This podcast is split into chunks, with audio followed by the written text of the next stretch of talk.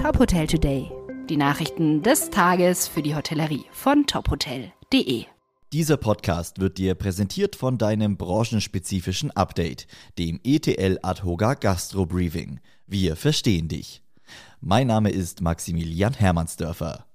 Muss ein Betrieb wegen eines allgemeinen Lockdowns vorübergehend schließen, trägt er nicht das Risiko des Arbeitsausfalls.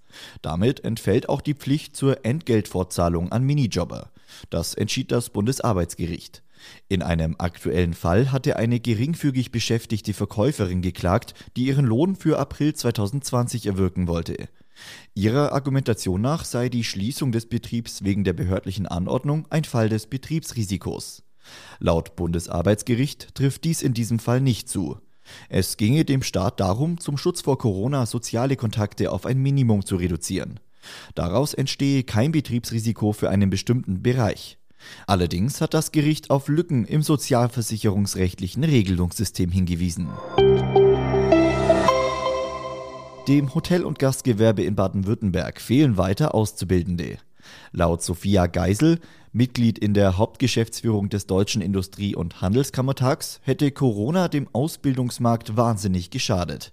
Im vergangenen Jahr wurden im Südwesten 21 Prozent weniger Ausbildungsverträge in der Hotellerie und Gastronomie geschlossen als 2019. Aktuelle Zahlen wollen Industrie- und Handelskammern Ende November mitteilen. Das Ruby Luna in Düsseldorf wurde als Hotelimmobilie des Jahres 2021 ausgezeichnet. Laut Jury überzeugt das Hotel in vielen Bereichen. Die zentrale Lage im Düsseldorfer Bankenviertel, die Übersetzung der Aufbruchsstimmung der 60er Jahre in eine interessante Geschichte und das erprobte Ruby-Design. Das Ruby Luna bietet 206 Zimmer mit Individualität und Charakter. Die Inneneinrichtung in den öffentlichen Bereichen greift die Zeit des Wirtschaftswunders auf.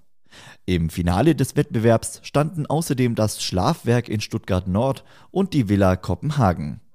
Weitere Nachrichten aus der Hotelbranche gibt's immer auf tophotel.de. Dieser Podcast wurde dir präsentiert von deinem branchenspezifischen Update, dem ETL Adhoga Gastro Briefing. Wir verstehen dich.